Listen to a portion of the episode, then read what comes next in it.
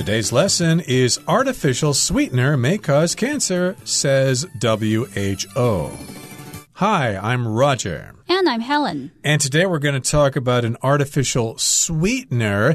If you like sweet food, but you don't want to put sugar on your food, you can consider an artificial sweetener. But there's one particular type of artificial sweetener that may be dangerous. It may cause cancer, according to the World Health Organization. Yes, an artificial sweetener is a substance that makes food sweet. So artificial refers to things that are created by people, things that don't occur in nature.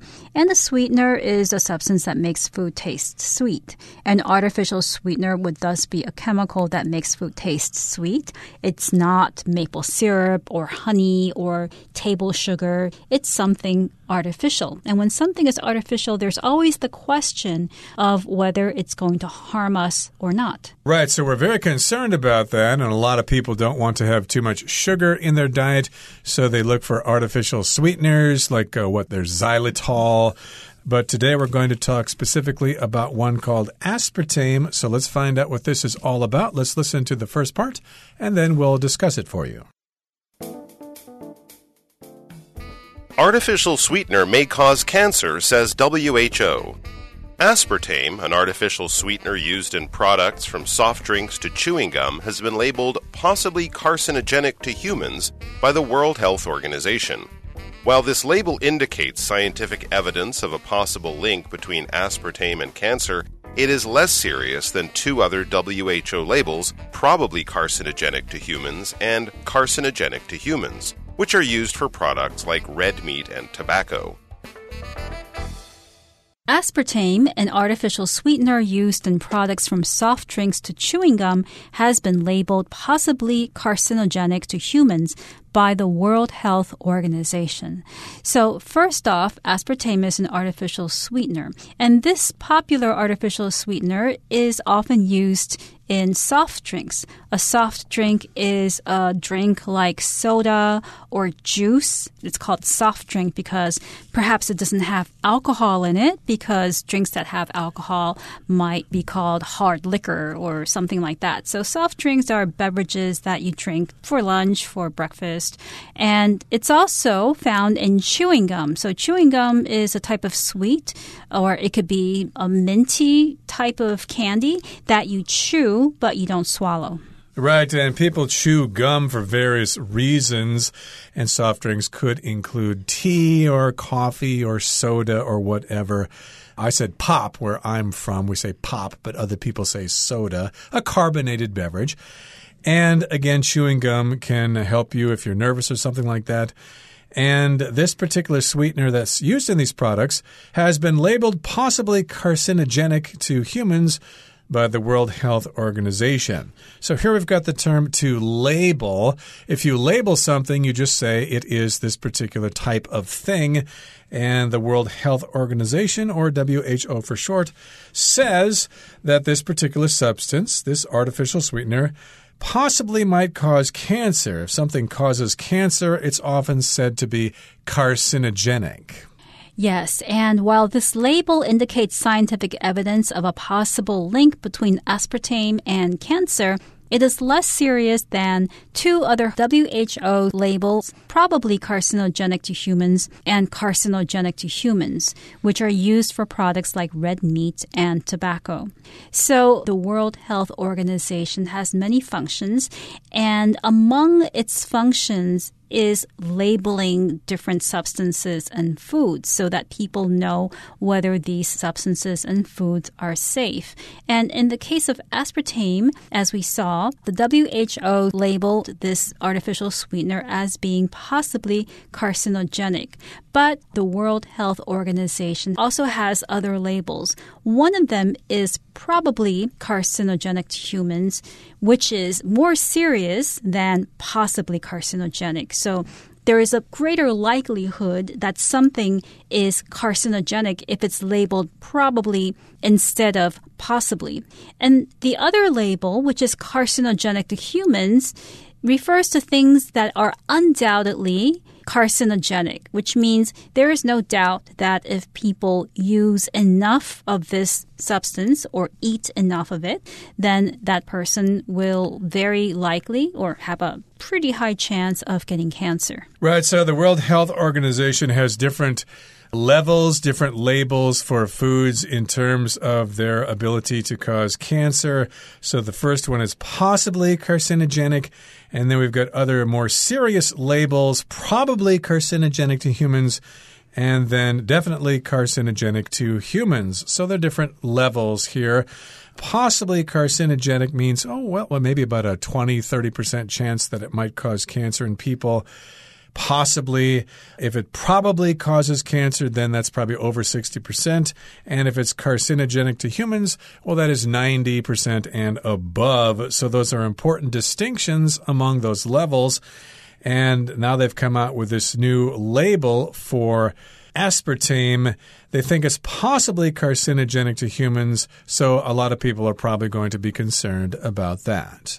Yes, and as far as I know, when we talk about red meat, red meat that's grilled or that's cooked so that it turns brown and it's slightly burnt, that is carcinogenic to humans rather than probably carcinogenic. So there is a definite link between cancer and red meat, especially when the red meat is grilled or barbecued. So be careful when you have an outdoor barbecue with that meat because it could cause cancer if you don't cook it the right way. Okay, that brings us to the end of the first part of our lesson. Let's go on now to the second part and continue talking about the artificial sweetener aspartame. Aspartame has been on the market for years and is considered generally safe for human consumption by multiple government bodies, including the U.S. Food and Drug Administration.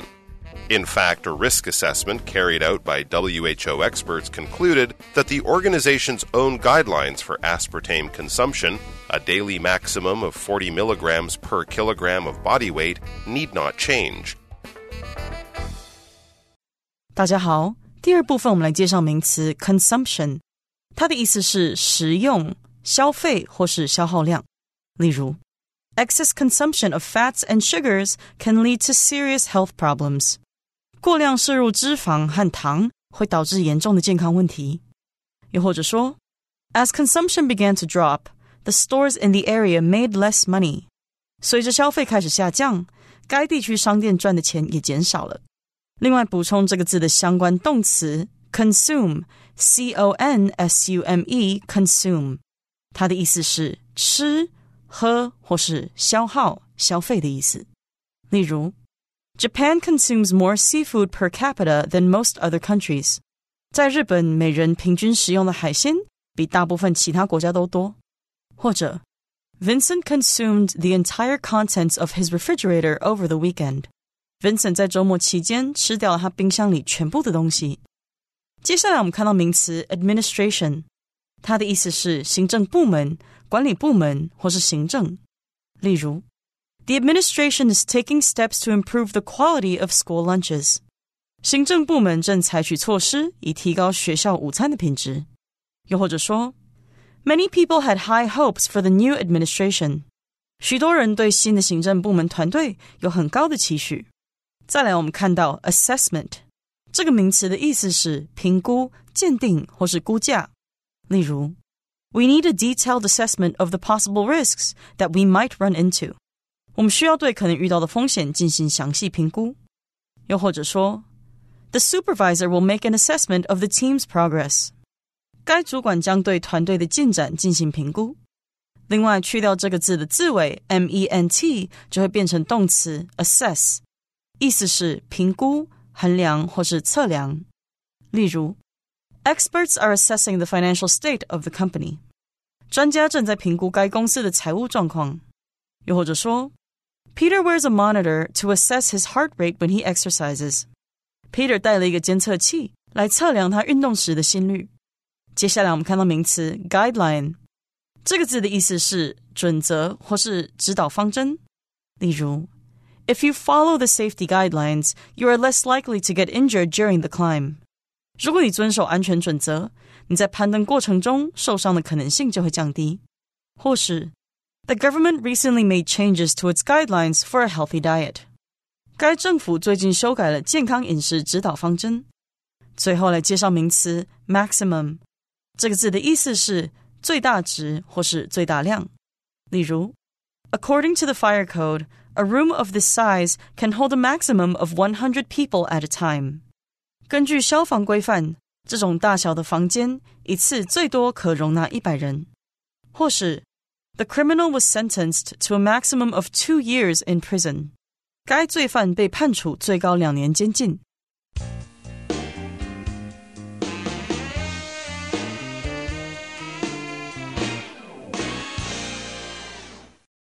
Aspartame has been on the market for years and is considered generally safe for human consumption by multiple government bodies, including the U.S. Food and Drug Administration. Now, when something has been on the market for years, it means that it has been available for sale or for people to buy for many years. So aspartame isn't a new artificial sweetener. It has been around for many years and people have been buying it for many years. And it is also considered generally safe. When something is considered to be something, it just means that many people think this to be true. So many people think generally that aspartame is a safe substance for human consumption. In other words, it's safe for humans to eat. Yeah, people think of it as being safe for people to eat. Consumption, of course, is when you eat something. I could say that uh, this particular sector of the population is responsible for the consumption of most of the corn produced in the fall. But in this particular case, we're talking about the substance being safe for human consumption, and lots of government bodies or government departments. They have come to this conclusion, and that includes the U.S. Food and Drug Administration. Administration refers to a part of the government that is responsible for taking care of certain things. To administer, as the verb, means to run something, to handle the operations of something. So, an administration can refer to the process of handling things, but it can also refer to that section of the government that has a certain kind of responsibility. Right. So when a new president comes into power, we attach the word administration to that person. We can talk about the Biden administration, which refers to the group of people or the management of the government that is headed by Biden, or the Tsai administration, which is the management of the country that's led by President Tsai. Exactly. And so we have different multiple government bodies that say aspartame is generally safe for human consumption. In fact, a risk assessment carried out by WHO experts concluded that the organization's own guidelines for aspartame consumption, a daily maximum of 40 milligrams per kilogram of body weight, need not change. So, in fact, it is true that we have this risk assessment carried out by WHO experts. An assessment is an evaluation of something. They gather information and then they come to some sort of conclusions about it. You might want to have an assessment of the stock market before you decide to invest. So here they've had a risk assessment and it was conducted or managed or carried out by WHO experts. And that assessment concluded that the WHO's own guidelines for aspartame consumption need not change. Okay, guidelines are just general rules about how something is conducted or how it is administered.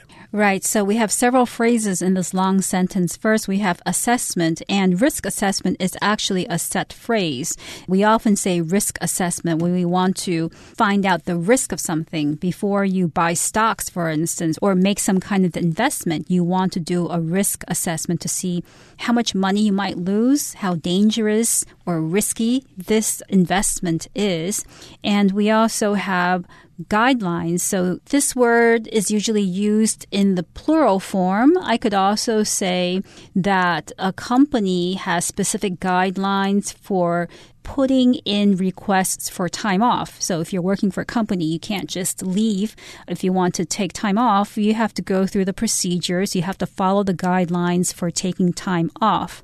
So the WHO has particular guidelines for how people should consume aspartame, how much they should consume it without endangering their health. And according to them, the amount of consumption should be a daily maximum of 40 milligrams per kilogram of body weight. A maximum is an amount that refers to the largest that's possible or the largest that is required or allowed. I could say, for instance, this elevator holds a maximum of eight people, which means that if you have nine people in the elevator, any number greater than eight, then there is the risk that this elevator will malfunction. And the opposite of maximum, of course, is minimum. Sometimes if you go to a restaurant or a coffee shop, they have a minimum charge. You must pay at least 200 NT dollars to dine here or to have coffee or whatever. That is the minimum. You can't spend any less than that. But here we're talking about a maximum.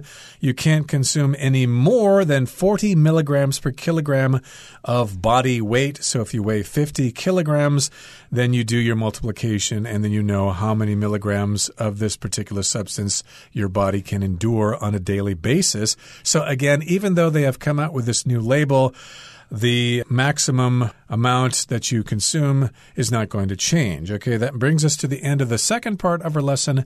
Let's wrap things up now in the third part. Some food and beverage manufacturers have expressed concern that the WHO's label will confuse consumers. According to the Beverage Industry Association, American Beverage, a can of diet soda typically contains 100 milligrams of aspartame. So, to exceed the WHO's recommended limit would require consuming huge amounts of diet soda daily. The WHO argues, however, that the label should simply result in further research into the possible links between aspartame and cancer. Some food and beverage manufacturers have expressed concern that the WHO's label will confuse consumers. Now, we have people who are manufacturers of food and beverages. And these people or these companies are worried that what the WHO has said about aspartame will confuse consumers. Now, manufacturers of food and beverages are companies and people who make food and drinks. A beverage is simply a drink. And a beverage could be coffee, it could be soda, it could be plain water. But of course, if you're a beverage manufacturer, you're probably not manufacturing water, but some kind of drink or soft drink. And they're not very happy about the WHO's label for aspartame. Yep, consumers are people who buy and use these products. And according to the Beverage Industry Association, American Beverage, a can of diet soda typically contains 100 milligrams of aspartame, so to exceed the WHO's recommended limit would require consuming huge amounts of diet soda daily. So we've got some information that comes from this industry association called the American Beverage Association. Association, of course, is just a union of different uh, companies and different uh, units that form one large organization, like the National Basketball Association. You've got all those teams combining together to make this league. And this association is called American Beverage. And they say that, well, a can a typical can, an average can of diet soda, has 100 milligrams of aspartame. So if you exceed the recommended limit of the WHO, you would need to drink huge amounts of diet soda daily, maybe 100 cans or so. Yes. Now, a milligram is, of course, equal to a thousandth of a gram. So if we said before that a daily maximum of 40 milligrams is allowed per kilogram of body weight, and we consider that an average person is 60 kilograms, that means that that person cannot exceed 2,400 milligrams of aspartame. Now, since a can of soda contains 100 milligrams, that means you would need to consume many cans of soda in order to exceed that daily maximum. And the WHO argues, however, that the label should simply result in further research into the possible links between aspartame and cancer. So that's what the WHO says. Yeah, this label is just for reference, and hopefully people will conduct further research into this topic to find out if diet soda or other food items that are sweetened with aspartame do pose a threat to people's health. Okay, that brings us to the end of our discussion. Here comes Hanny.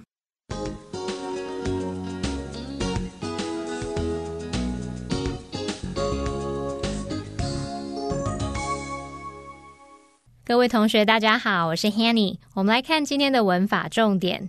课文第二部分有一句写到：世界卫生组织专家进行的风险评估断定怎么样怎么样。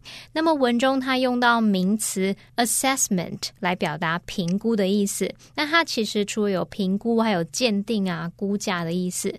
那它的动词是 assess。我们这边来学它的字首字根。好，当我们看到 s e s s 或者是 s e d 或是 s i d 或是 s i d e 这一类字根就有 sit，就是坐啊，或者是就坐的意思。那它们带有保持在某一种状态的含义。那在 assess 这个字当中，它的字首 a s 是来自 a d，表示朝向。那么字根 s e s s 表示坐。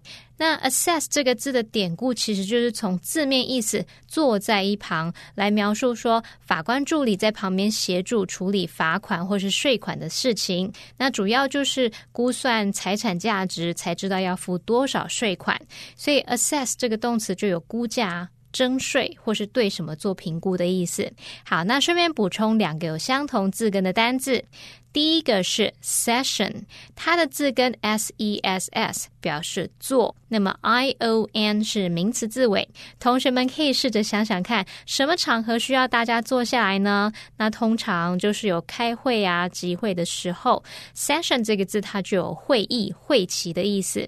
那它也可以指说从事某项活动的一段时间啊，或者是一节的那种意思。第二个补充的是 possess，那它的字首 p o s 表示具有掌控力，s e s s 表示做。那同学们也许就可以用坐拥掌控权去联想到 possess，它有支配啊、持有、占有或是拥有的意思。好，那课文第三部分写到，根据饮料业界协会（美国饮料协会）的说法。一罐无糖汽水通常含有一百毫克阿斯巴甜，要超过世界卫生组织所建议的上限，需要每天饮用大量的无糖汽水。那文中用到 huge amount of diet soda 来表达大量的无糖汽水。这边我们来学习一下 amount 的相关用法。amount 通常是用来表达不可数名词的量，可能像时间、金钱、水等等。那它的用法是。A 或是 an 加形容词 amount of 加名词，我们也可以用形容词加 amount of 加名词。那其中这个形容词，我们常会用 large、huge、great、small 等等去修饰它数量的多寡。举例来说。They spent an enormous amount of money on the wedding. 他们花了很多很多钱在婚礼上。那最后也补充一下，如果是 no amount of something，则是用来表达再多的、再大量的什么什么都无法怎么样，常常会搭配助动词 will、can 或是 could 等等。 例如，No amount of persuasion could change his mind。再多的劝说也无法改变他的心意。好，那以上就是今天重点整理，我们来回顾今天单字吧。Consumption. People on diets often seek to reduce their consumption of sugar. Administration. The university's administration is working on improving campus facilities for students. Assessment. Before deciding on a treatment, the doctor performed an assessment of the patient's condition. Guideline Carefully following the safety guidelines will lower the risk of accident or injury. Maximum Molly's parents said she could invite a maximum of 20 people to her birthday party.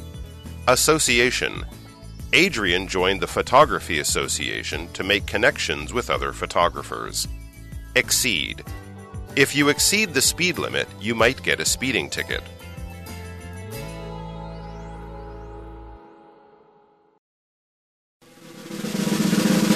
Discussion starter starts now. Here's our discussion starter for today. Will the WHO's label affect the amount of aspartame you consume? Why or why not?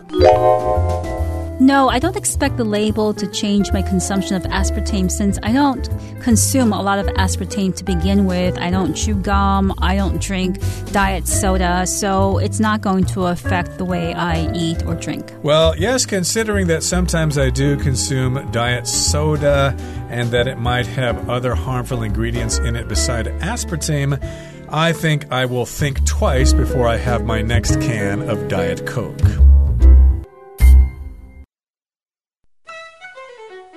Well, everyone, today's article has come to an end, and I sure hope you enjoy reading along with us.